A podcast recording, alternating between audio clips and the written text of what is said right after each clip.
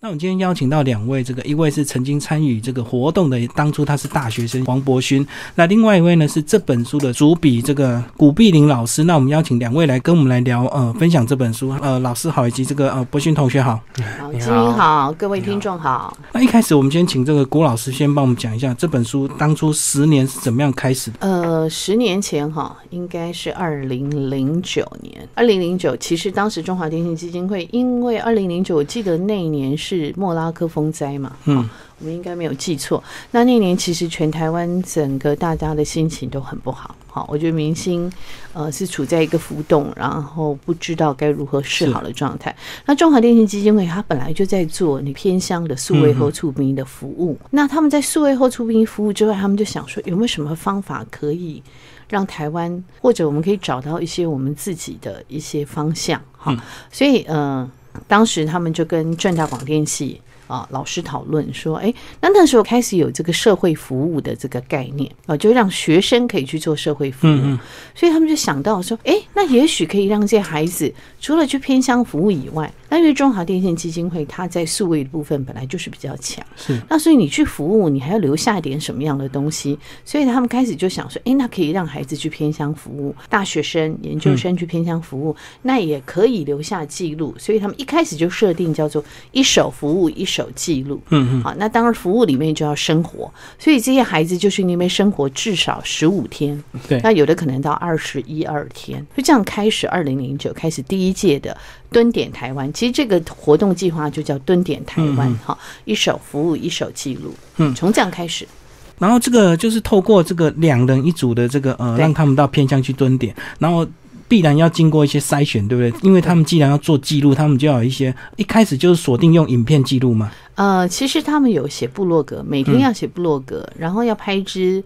呃，纪录片了哈，那你可以称它为纪录片，它十分钟嘛，对，也可以叫为纪录片了哈。那其实对这些孩子都是一个考验，所以他们你知道他们是过五关斩六将哦。像我们今天那个其中跟我一起来谈的博勋，哦，博勋他是正大广电系，那是正大广电系的学生，那他们要经过很多的。要写很多东西，然后要气划，就是要甄选。对他们要气划，要把自己啊，每个都很每个都很厉害哦。你光他们看他们写的气划书，然后呢，他们好像听说有团体面试，有个人面试，嗯然后他们要找一个伙伴，所以呃，博勋是找他当他的学长找他的，他学长现在是导演，哈啊，博勋是做音乐。好，所以他学长找他。那你知道两个两个听起来好像有伴哈，可是有时候两个人光两个之间二十四小时在一起，就是一个很辛苦的适应过程。简单讲就是会意见不合啦。对不对？或者劳逸不均，好，各种状态。对，嗯嗯嗯。好，那接下来请博勋来讲，当初你们两个为什么会想要甄选？就是纯粹就是你的学长找你吗？其实，在因为我是二零一零年的，这第二届，对，所以其实第一届就有听呃同学或者是学长姐在谈这个活动。那如果要讲很诚实、很诚实的话，是因为其实当时做这件事情是有一笔。有费用，有报酬就对。对一个大学生来说，就是他就是有点像是一个暑期的打工，但是又跟本科系有关。嗯，然后呃，听起来也都还蛮好玩的。因为其实像我本身是台北的呃孩子，所以很少到呃很乡下的地方去做这样的一个活动。所以其实当初像他们第一届，就像呃古斌老师说的，他们有写一些呃。部落格，然后拍一些影片，然后那时候在看的时候就觉得，哎，这很好玩。那那时候还蛮也蛮感谢学长会找我的，因为如果是我的话，我自己是不敢去，因为毕竟我那时候才大二升大二，其实作品也还不多。嗯，那所以那时候变成是影像类的作品呢，就是靠靠学长的那种的作品去去甄选这样子。那我算是一个。搭配的组合就是帮他做一些配乐类的东西，去去参加这个活动啊。所以主要就是你学长拍摄，然后你协助他就对。对，其实呃就是协助他，然后我可能拍一些静态，然后更新一些部落格，然后。当然也会帮他拿摄影机，对，因为那时候我毕竟才大二，就技巧上面都还没有学到这么顺手。所以一开始当初的这个计划就是呃两人一组，然后透过甄选，请他们到部落去做一些记录，然后会给他们一笔简单讲，也许是薪水，或者是给他们一些制作费这样子，哦让他们去完成这样的一个呃类似呃为纪录片这样的一个方式。我相信在一开始每个大学生的心态各种都有，有些人是真的很认真想要去服务，有些人觉得说反正暑假就当做去打工这样子。嗯，那这个古老师帮我们讲一下，这个透过他们这十五天，他们心态会有什么样一个非常大的一个改变吗？我觉得哈，呃，其实我我我访问这些呃历年来十届了嘛，哈，嗯，呃，访问他们的想法其实很妙。每一个人去之前都觉得自己可以，像博勋说他是他是一个，就他学长找他去嘛，那也许他学长可能就是有一个有一个雄心壮志，想要要拍一部自己的作品，哈，拍一部自己的作品，甚至于可以改变社区，因为当时讲一手服务嘛。那像博勋他们去有一个很重要，就是因为他们去那边，他们要拟定服务的内容是什么，所以他们就教那边的阿公阿妈还有小孩子，要会用电脑写 email。好，然后用 MSN，那个年代是 MSN，他那个年代，你要把他们教会，你每天要把他们教会。好，然后譬如说阿公阿妈怎么样？写 email，因为他为什么想写 email？为什么想 MSN？就想跟他儿女在外的联络。因为其实去这些部落或这些偏乡的社区，其实有一个很严重问题，就是青壮年人口外流、外移很严重。那青壮年都很忙的工作，其实也没有不见得每天有空可以跟爸妈联络。那他们爸妈，你打电话去，他可能正在忙。对不对？所以如果你可以留文字的，比如说你下铺啊，下铺都要记记很久嘛。所以那个年代就是 MSN 跟 email，所以他们就教他们 MSN 怎么写，然后 email 怎么传。好，所以然后博勋他们就说：“那你写完以后，你会写信，你就寄给我，所以就寄到博勋他们的信箱。这是一种服务的内容哈。那他们要去之前，每一个都有想法，说：哎，这个社区可能缺什么东西，我可以去帮这个社区做什么东西。”每一个其实都有这样的想法，可是你一旦去了以后，发现不是那一回事，因为你在短短十五天之内，其实你不太可能改变社区或者部落，你反而比较能够。做的事情，或者最后你回头看是改变你自己。那老师刚刚讲到说，其实他们在一开始他们定定一些服务计划，可是到了当地，因为其实这些部落他们是分配，对不对？并不是这个呃，就是等他们甄选成功之后，基金会才帮配对，让他们去哪一个社区服务这样子。他们有填志愿，他们是有填志愿，然后基金会也会跟他们介绍说每个社区的特色。嗯，譬如说博勋他是去罗山，罗山是花莲那边，花莲富里，它是全台湾第一座有机村。嗯啊。那他们是被分到那边，对，到了当地就发现说，所谓你们想要预期的服务跟这个现实会有不一样，包括你们一开始里面也很多这个记录说，一开始他们好像真的有些人也不知道要拍什么，都是到了当地这样一天两天摸索之后才，几乎都是对，慢慢找出这个呃方向。博勋讲一下你们在一开始想的跟到最后看的差别吗？一开始我印象中啦，我记得就是他们因为最有名的就是有有机的东西，所以我们本来设定的剧本就是呃要去呃拍一个呃当地的农夫怎么样去呃种植这些有机的产品，或者说有机的产品会碰到什么样的问题，然后或者是呃。呃，怎么样？譬如说，这这些有机的产品好不好卖啊？或者他们在这个整个市场上面会遇到什么样的状况？嗯，然后可是结果去了以后，才发现说，哎，还有很多很多不一样的，就是比较属人的故事。因为本来去我们是想说是要拍一个就是跟有机有关的东西，那我去了以后才发现说，哎，还蛮还蛮有趣的。就像刚刚老师说的那个人口外移非常严重。嗯，那特别是因为那时候刚好暑假，所以其实我印象最深刻就是我们借住的那个罗。先生家，他的孙女、孙子都在那里，就他已经是阿公了，很年轻，可是已经是阿公了。可是儿子、女儿都在外面工作，所以小孩子放暑假回回去，然后在那边，然后那他们也很开心，因为他们其实他们暑假回那边，我我觉得啊，他们可能大部分是逼不得已，因为爸妈忙工作，那。被迫要在一个很农村、很农村、很偏僻的地方，然后其实他们也很无聊，所以变成是我们去的时候，他们非常开心，就也甚至会跟着我们到处去拍东西，然后也学一些摄影的器材。然后我就觉得这些比较属人的故事就会被发现、被挖掘。那像刚刚那个教。Email 没有教 MSN 这些东西，也是本来就知道要去帮他们上一些电脑课，但是殊不知，就是我们一到现场发现，哦，原来那个电脑教室已经荒废很久了。嗯，就是说很多东西都还要整理，就变成是我们还要兼任一些修电脑的工作跟重灌的工作，因为那个东西本来是呃有一个呃那个替代役。在那边处理了，它有点像是小学里面的的呃公社区有的那种电脑教室，但是后来好像替代役退伍了，没有人接，也没有人接，然后就就荒废在那里。对，所以会有，所以我觉得从一开始设定到到现场实地，我们会发现会。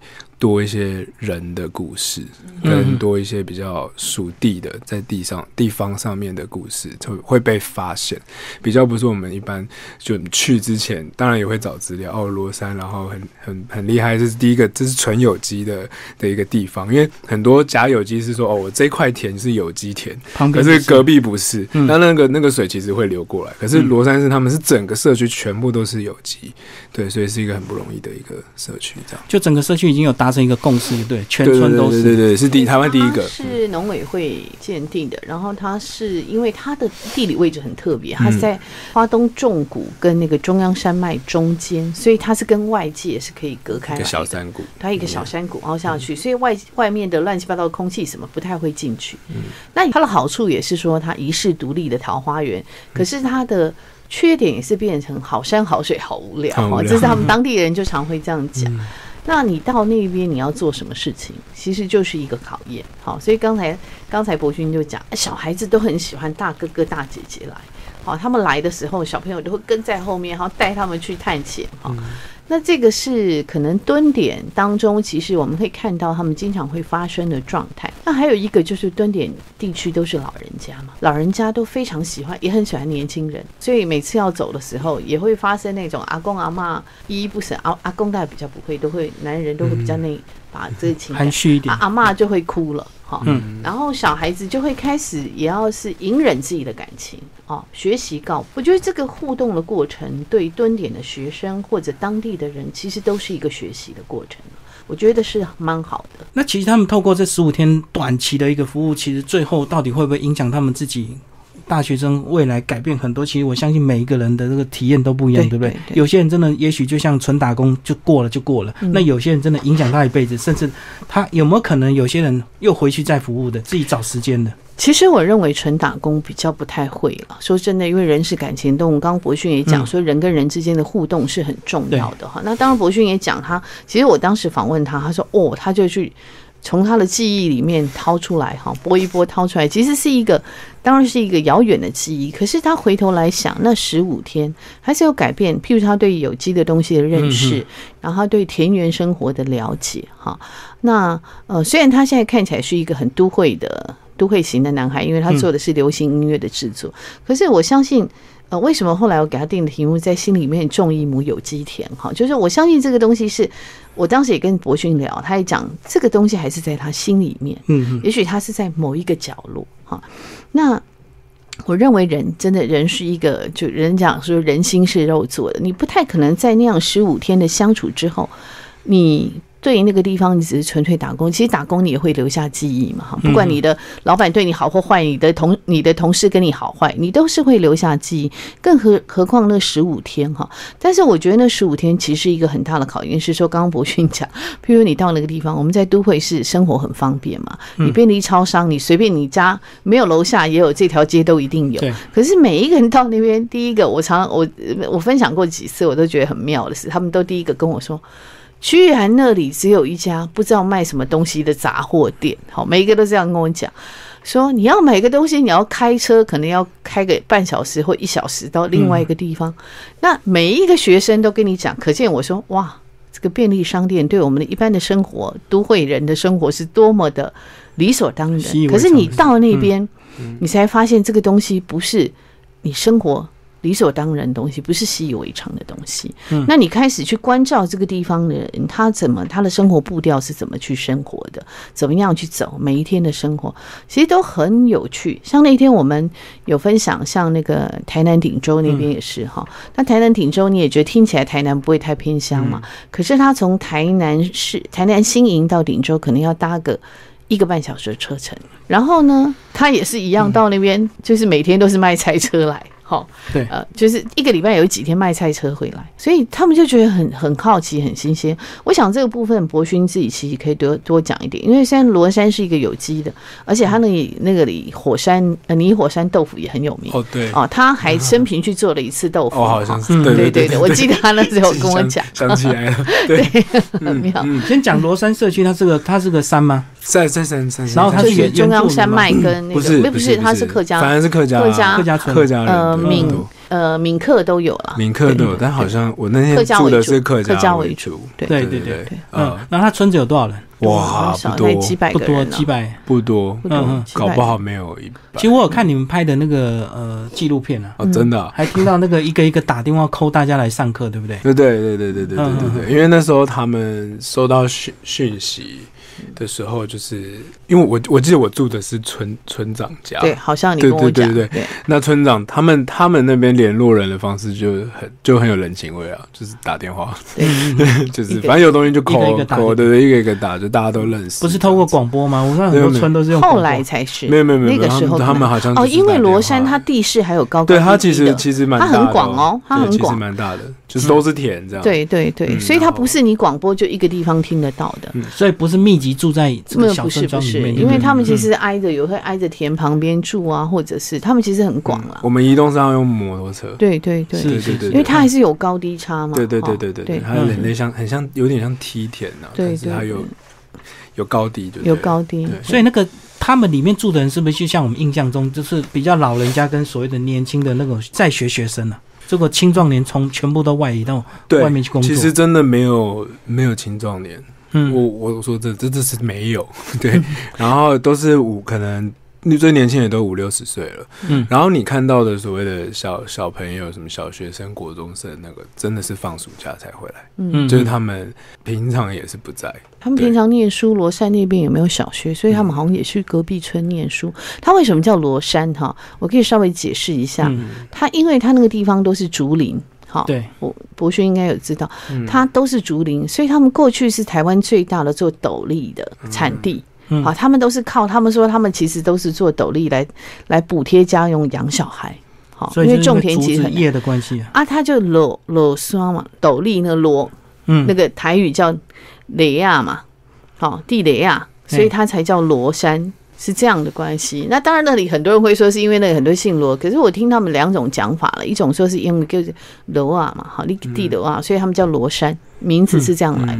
啊，竹子很多，非常多的竹子，他们灌溉是有工具嘛，哈，做灌溉。嗯，那就像刚刚博勋讲，他其实是上上下下的，他不是在一个地方，你广播全部人都会来，是是，他不是像我们都会的聚落式。都是我们聚集式的聚落式的，所以博鑫讲一下这个二零一零年服务到现在已经七八年的一个时间，对你到底生命中会有什么一个改变吗？还是说你心里会预期说有机会的话，再能够回到那个社区再去服务或看看这些小朋友这样？啊，觉得对我来说最大的影响，其实就是像顾老师在书里面写的那样，就是说，呃，哪怕我们就是。已经过了这么久，然后或者是呃，在生活上忙碌一些什么事情，其实心里面都还是会有一一一个小小的梦想，就是其实未来希望自己年纪大的时候，真的可以回到呃农村，或者是回到比较安静的地方去去做一些简单简单的事情。这样，那像我觉得有一些比较细微的改变，就是呃。真的比较比较忍的啦，就说不是什么很伟大，就是譬如说那个时候一起玩在一起的那些小孩，其实我们都还有追踪呃呃 I G Instagram 或者是对对对动态，所以就是会看着他们，其实不是说很常联系，但是彼此看彼此的动态都会有会相会互相关心一下，就是譬如说呃那时候有个姐姐，那她现在可能已经是护士，然后在在长庚。对，那我也有时候也会问他说：“哎，那你还有再回去吗？”那他自己也说，其实就是很少了。所以我就觉得，在在我觉得不管在观念或者是心态，或者是对这个社会的了解上，都会有不一样的，比较不一样。就是说，呃，可能跟长期在都市生活人有比较不一样，因为我们会真的认识到说，原来。台湾这么小，还是有很大很大的城乡差距，然后还是有很大很大一部分人去跟我们生活的物质条件跟想法真的很不一样，就是。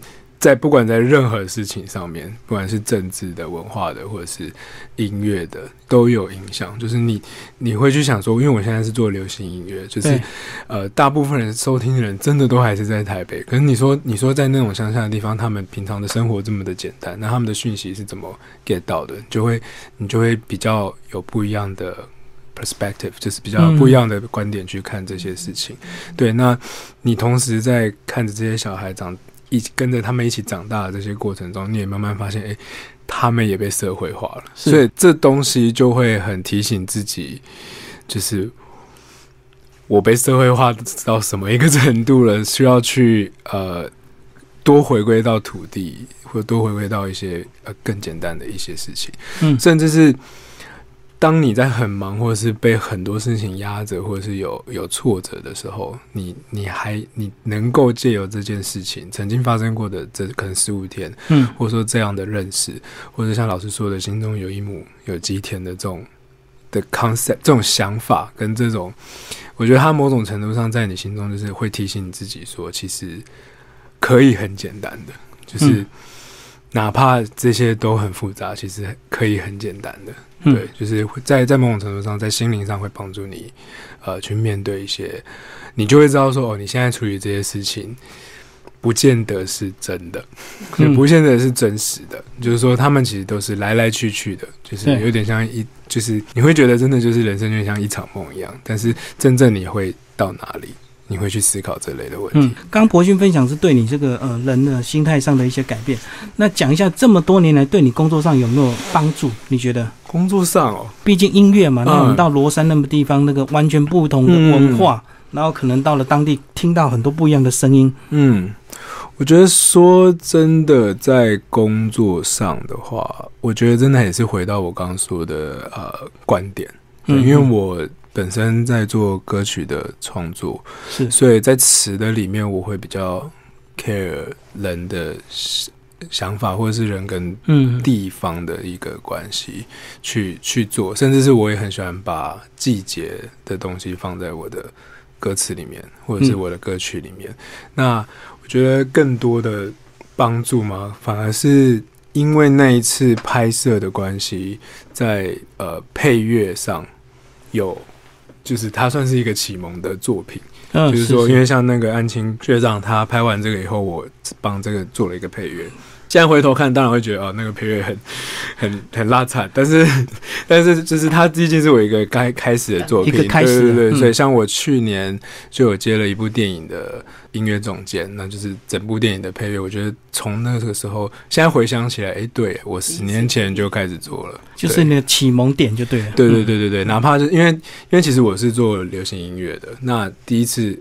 我以为是我第一次跨界做电影配乐，但其实想一想不对，我我学生时代就已经有第一件这件事情，等于就是你第一件作品。对对对对对。接下来老师讲一下这个呃蹲点计划已经十年对，包括二零一八年这个还扩展到所谓的新南向这个呃很多外配跟外配的子女，他们可能小孩正在念大学，帮我们讲这一段好吗？为什么会从这个台湾蹲点一直到这个呃东南亚很多外配？我想哈，因为呃这段其实我后来是也是比较是听基金会讲。哈，台湾这些年其实我们都知道，那个呃，我比较不想叫他们叫做外配妈妈，就是有一些外籍，嗯，呃，女性嫁来台湾是。那，因为大概这个时间，我想在台湾的轴线大概已经二十几年了，嗯，好，我们从。菲律宾，然后从泰国、从印尼、从越南，哈啊，缅甸这些呃东南亚这些呃各个不同国籍的女性嫁到台湾，哈，那他们的孩子也渐渐长大，哈。可是我们知道这个社台湾这个社会，因为我们其实还没有，我认为整个台湾社会并没有准备好，呃，我们到底要怎么样呃对待这些所谓的新住民的孩子。哈，其实他们我们就是一个移民社会，我们在不同的世代，每一个地方都有，包括台湾的原住民也是南岛嘛，哈。那我觉得我们本来就是一个移民社会，只是在不同时代、不同的大时代的状况，有多的移民或少的移民。对，那我们怎么样？这这也因为是我们是一个移民社会，让我们的文化非常的多元。嗯，可是我们并没有在现实的社会里面，我们对待这些呃新住民，其实我们还是不知道该怎么样对待他们。那我觉得，包括这些孩子，他们也会有时候会觉得说，因为我妈妈好像跟别人不一样。可是其实有什么不一样的哈？而且我觉得，反而因为他们的文化丰盛了我们的生活。比如说，我们有很多各种不同的饮食，各种不同的习惯，不同的东西，因为他们带来我们新的刺激。那我觉得中华电信很好的是说，今年他们就让这些，呃，这些妈妈是不同国籍的孩子。带着他们妈妈回到他们自己妈妈的娘家去蹲点，所以叫新南向蹲点。那这些妈妈们其实会很开心，因为她既是主人又是客人。嗯，她可能离乡也离乡很久了，对。但她有一次可以带她的孩子，呃，还有她的孩子的朋友一起回到她的娘家。嗯，好。然后她被娘家像客人一样对待，可是她又像主人去接待这些人学生们。那我觉得这是很。我觉得是非常好，我自己觉得很好，而且这些孩子呢，他因为跟妈妈回到那个他的娘家，然后发现说，哎，其实我的母亲的家其实很棒的，或者我母亲的文化，我其实都没有好好认识他。我觉得我们人常都会所谓的祭庙七神嘛，哈，他在你身边，你其实都不会去认识他、了解他。那今年开始有这个新南向蹲点，所以有几组人。我自己觉得是很好，然后我觉得说，所谓的文化震撼其实不用出国了。说真的，我自己再回头来讲说这些蹲点哈，其实他们有的到一个地方，他也会发现说，哎，这个地方的生活，刚刚就像博讯讲的，生活，然后文化状态跟我是不一样。那我怎么样去认识这个地方？所以其实蹲点他们常常都讲一个最重要一点，就是说，你不管到任何地方，你一定要先归零。如果你带着你的既有的想法去蹲点。你其实是没有办法跟当地人做很好的互动，嗯，你是没有办法发掘他们的故事，你也没有办法接纳他们，他们也很难接纳你。好，当你放下这些心理的定见的时候。你其实归零，你才能够真正同理那个地方。一样，我们到南向也是。我到今天可能我到某一个国家去，当我放下我心中那个自以为是的那个主观，而进入那个地方的人的生活，你了解那个地方人的呃日常是怎么样，我觉得你自己会得到更多的东西。那这是今年就是孩子跟妈妈。然后带着他的朋友一起回到娘家的蹲点，我我觉得很棒。我觉得他其实是可以继续再做下去的计划。确实啊，这些新住民他们这个小孩，如果说呃培养到大学，几乎都快二十岁，等于他来台湾就二十年的时间，是，所以来台湾非常长的一个时间。是是是，嗯，难得有一次这样子变成主人这样招待这些嗯这些学生们回到他的家乡去拍片。对，而且因为孩子们哈，像我们在蹲点，其实你也可以看到，像呃蹲点里面，其实像呃有一届有阿美族的。大学生，然后他去阿美族的部落去蹲点。其实我觉得他对他自己的呃族群的认同会一个完全不同的视野。是，对，那是一个很有时候人就是必须要见山又是山啊，就见山不是山，然后见山又是山，人就是需要透过这样的过程，你在里里外外去关照你自己的生命。嗯，那我认为这些东西，就是我自己访问了那么多的孩子，哈，那么多的年轻人，像很多人都问我说，为什么会接这个计划？我说，因为我想知道台湾的年轻人在想什么。嗯，那因为我们这个年纪，其实我要跟年轻人谈，他们通常是不太会理我了，哈。但是我透过一个计划，你说博勋，我要好好跟他谈，他可能也没有空理我，嗯，啊，因为我可能跟他，他在他眼中，他觉得我比较像他爸妈，世代不同，所以是不同世代。可是呢，我透过这个工作计划，我可以好好的跟他们。谈，所以我可以认识台湾的年轻人。那我自己会觉得，在这个我们在这个混乱的时代当中，其实我们还是可以看到很多亮光。譬如说，你说对他们工作有什么样影响？我可以稍稍举个几个例子在这里面。除了刚刚博勋自己讲，他回头发现，其实，诶，他第一次做电影配乐，原来是在他学生的时候，那是他的。呃，这个第一个作品，完整的配一个电影的。那像有的他是医学系的学生，他去偏乡，然后看一个偏乡的医生怎么样去呃医病关系是怎么样的，呃怎么样相处，他会提醒他自己啊，因为我们常常有时候我们做病人，常会有时候你会被被医生搞得很生气。譬如你问医生说我为什么会得到这个病，医生也不理你，我要怎么照顾，医生也不会跟你讲。有的医生没有生耐性了，已经没有耐性嗯但是去曾经去蹲过的哈，这现在是一个荣总的医生叫嗯王庆英，他那时候去屏东，他真的是很偏乡。那呃，有一个医生叫做徐超斌，哈，大家都知道叫徐超人医师，嗯他一直希望筹备那个南回医院，哈，因为南回那个地方没有大医院，所以老人家要去看病也很困难，哈。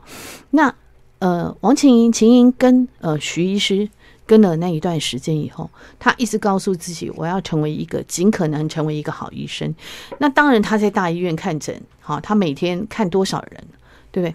那他就会提醒他自己，你必须要有耐心。你就像嗯当时徐超人医生怎么去关心这些阿公阿妈，怎么去告诉他这些呃病患怎么样照顾自己的生活，怎么样去呃料理自己的伤口，料理自己的病。那我觉得这个东西在他的生命，他说他其实常常当医生当了很累，尤其他呃前几年他是住院医生嘛，嗯住院医生其实就是最菜的那个，就是要值班值最长的。待命啊，嗯。啊，哎，值班值最长，啊，急诊都是你，可是其实你也没那么多经验可以面对各种状态。那看到病人无助的痛苦，看到家属的无奈，他会告诉自己说，他心中有那一点亮光会亮起来。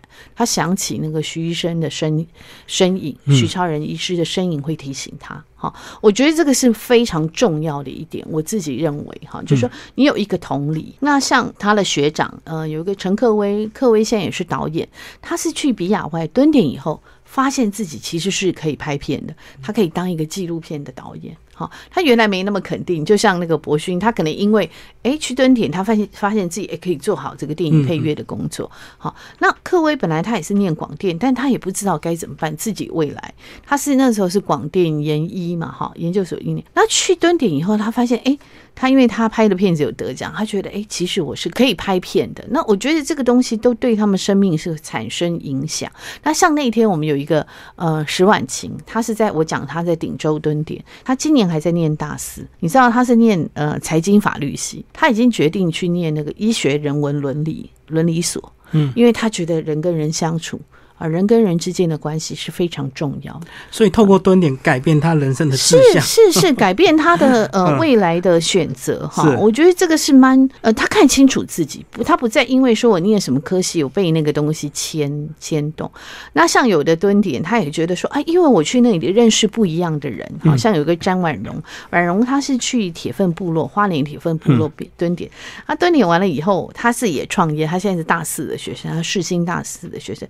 可是问他说，那你毕业？他毕业，他决定去好好去世界各各个不同的地方看看不同的呃地方啊，不同的人，认识不同的人。那我说，那你还会在呃以这个创业？他说我不知道，可是因为蹲点也开启了他很想再认识不同的人。那其中还有一个，他是因为蹲点，他去中寮，他去西里窑，他看到九二一地震受灾户，就是。家人都已经走了，然后他面对那一块果园，他还是希望可以站起来。他说：“人家这个都家破人亡，尚且能够有力量，充满了希望。那我们怎么讲说我们自己是卤蛇呢？哈，嗯所以这位蹲点的同学叫李佳云，那他是正大地震系，他反而没有做地震工作，他现在去越南工作。我觉得这都是蹲点在他们生生命里面，呃，引导他们。也许他们自己当时不觉得，可是回头当我访问他们的时候，他们自己回头看，整理出来，发现是有影响的。刚刚老师举了很多人这个透过蹲点改变自己的，不管是未来的科系或者是未来的人生。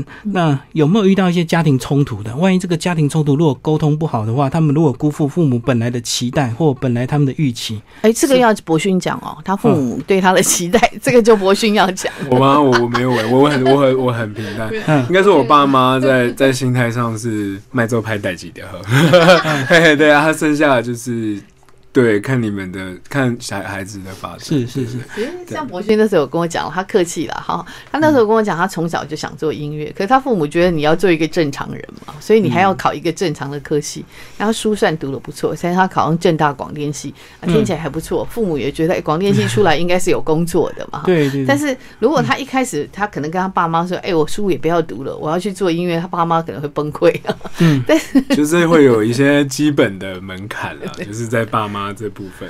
对啊，因为想说，如果说有人真的因为蹲点，他的投入很深刻，他可能回来改变志向，或者是他工作本来好好的工作，突然就改变了，那那万一他没有好好的跟家里沟通的话，家里会不会怪罪在基金会上？其实我觉得倒不会，我看到的都是还蛮正面的。譬如我刚刚讲的石婉晴同学哈，他因为去顶州蹲点，你知道他蹲完点以后，他的大三的生活。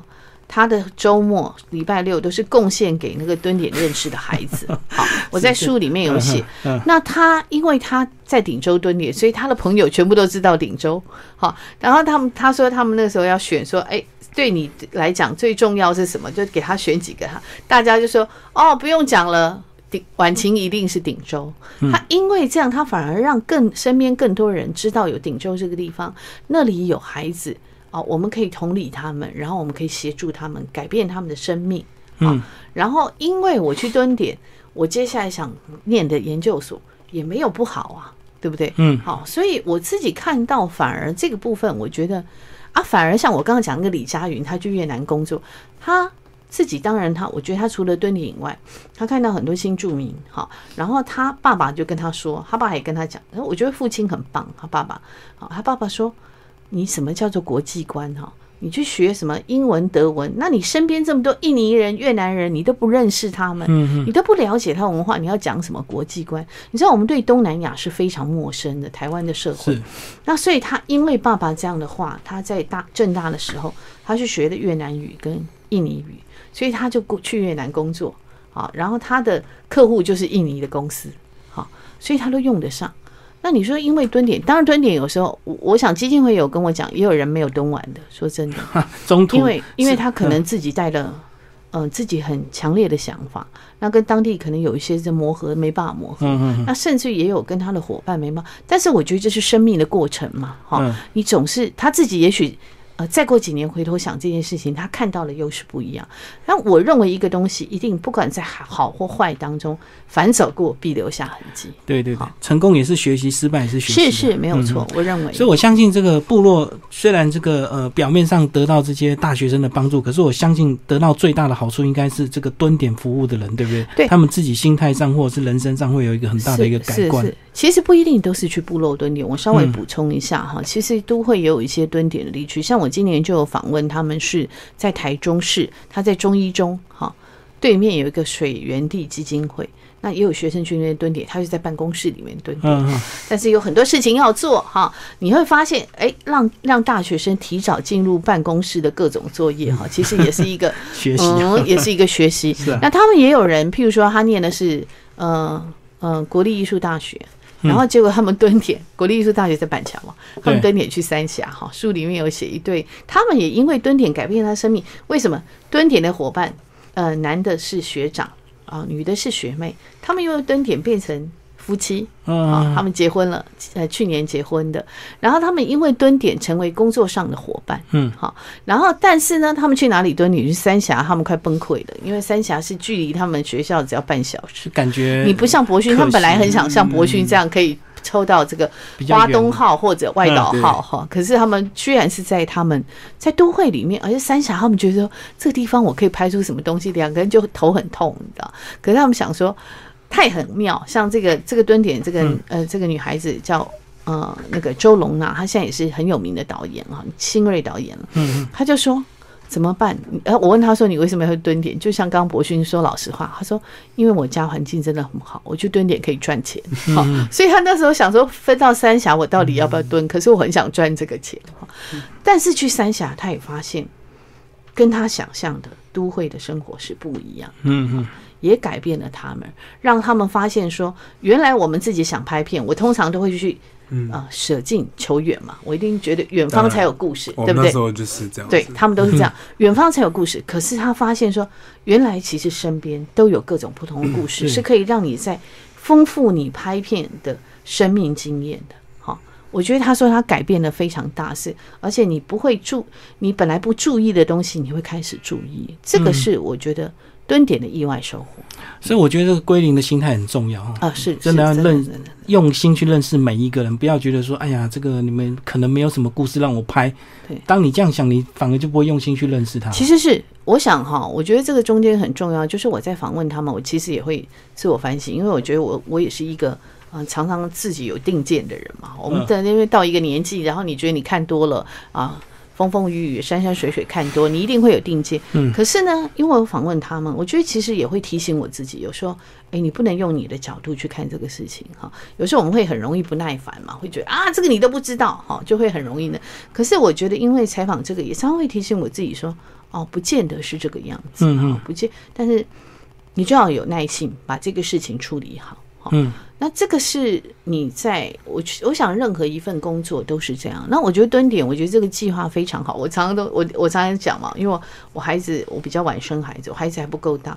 可是我都跟我身边很多大学很多大学生说，我觉得如果你找不到你人生的方向，不知道你大学毕业要干什么，我建议你去蹲点，先来蹲一下。对，先来蹲一下，那十五天会改变你自己，而且是很意外的改变，是你在你想不到的地方做了改变。嗯，好，那这个二零一八年出了这个十年精选的这本书。我青春壮游，那老师跟我们讲一下，这个明年是不是应该会扩大新南向，对不对？因为这个，呃，这个应该是基金会来回答，但是我想基金会继续会做新南向。嗯，那嗯，蹲点我觉得还有一个很棒的地方哈，像我想博勋自己应该也知道，就是说，呃，你们在蹲点之前会有新前课，对不对？嗯，新前教育，新前教育，而且他们会找很好的纪录片的。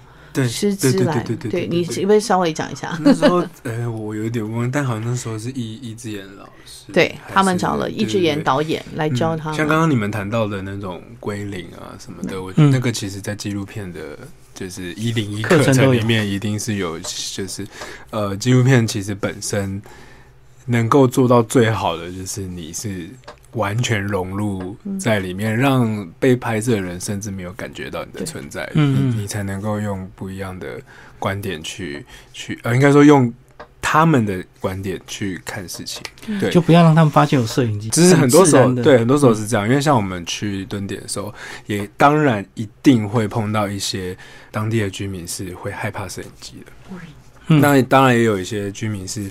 很喜欢摄影机的，很爱讲的，或者是会对很爱讲的，就是讲讲到可能就是在一聊起来，人生就聊不完的，也也 也有，对对对。然后像我刚刚说的那些小孩子，是根本就是想要玩那个摄影机，所以其实其实纪录片是一个。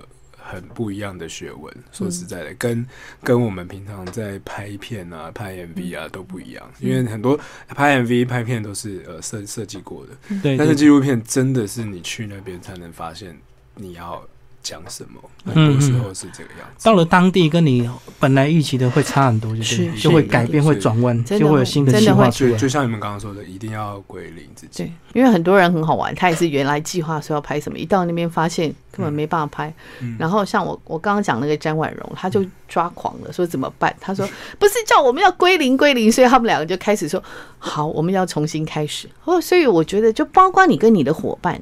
的关系也是要归零，因为你可能，譬如说，假设博勋是我的伙伴，我以为我跟他很熟，嗯，可是你跟他二十四小时相处以后，你会发现，其实你可能不认识他，哦，然后你们之间可能磨合要花很多力气磨合，花很多时间，这个都是我觉得。